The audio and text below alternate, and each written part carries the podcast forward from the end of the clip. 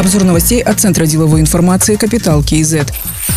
Казахстан становится магнитом для компаний, бегущих от санкционного давления. К концу мая текущего года количество действующих иностранных предприятий у нас в стране увеличилось почти на 13% с начала года до 25 тысяч. Об этом пишет finprom.kz. В марте прирост составил 3,3%, в апреле и мае по 4%. Это максимальные значения за последние годы. В 2021 году среднемесячные темпы роста количества иностранных компаний составляли 1%. С января по май текущего года основной приток приходится на организации организаций из России, плюс более полутора тысяч. В тройке лидеров по росту количества компаний также оказались Узбекистан плюс 205 организаций и Беларусь плюс 120 организаций.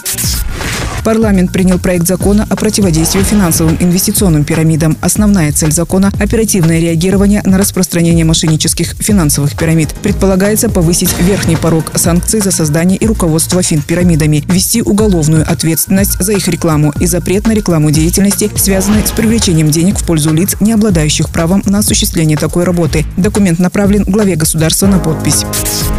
Жусанбанк не будет выплачивать дивиденды по простым акциям за 2021 год. Об этом стало известно из документа, опубликованного банком на сайте Казахстанской фондовой биржи. Сообщается, что чистый доход банка за прошлый год будет направлен на нераспределенный чистый доход прошлых лет. Тем временем сама отчетность в открытых источниках пока отсутствует. По данным Национального банка, чистая прибыль Жусанбанк за 2021 год составила 25 миллиардов 300 миллионов тенге. Напомним, в прошлом году Жусанбанк дважды выплатил дивиденды по простым и привилегированным акциям за 2020 2020 год. В первый раз общая сумма составила 70 миллиардов тенге, во второй – 45 миллиардов 600 миллионов тенге.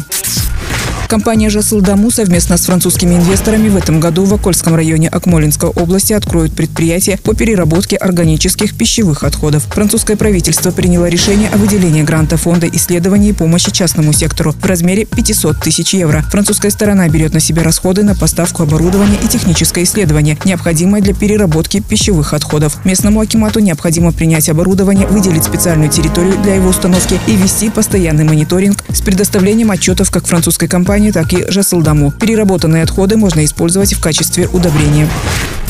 Первичное размещение акций Казмунайгаза будет произведено в этом году на площадках биржи Международного финансового центра Астана и Казахстанской фондовой биржи. Об этом сообщил председатель правления фонда Самрук Казана Алмасадам Саткалиев. Фонд планирует сделать IPO Казмунайгаза доступным для всех жителей Казахстана, а также охватить максимальное количество инвесторов. Акции можно будет купить через мобильное приложение или в отделении Казпочты.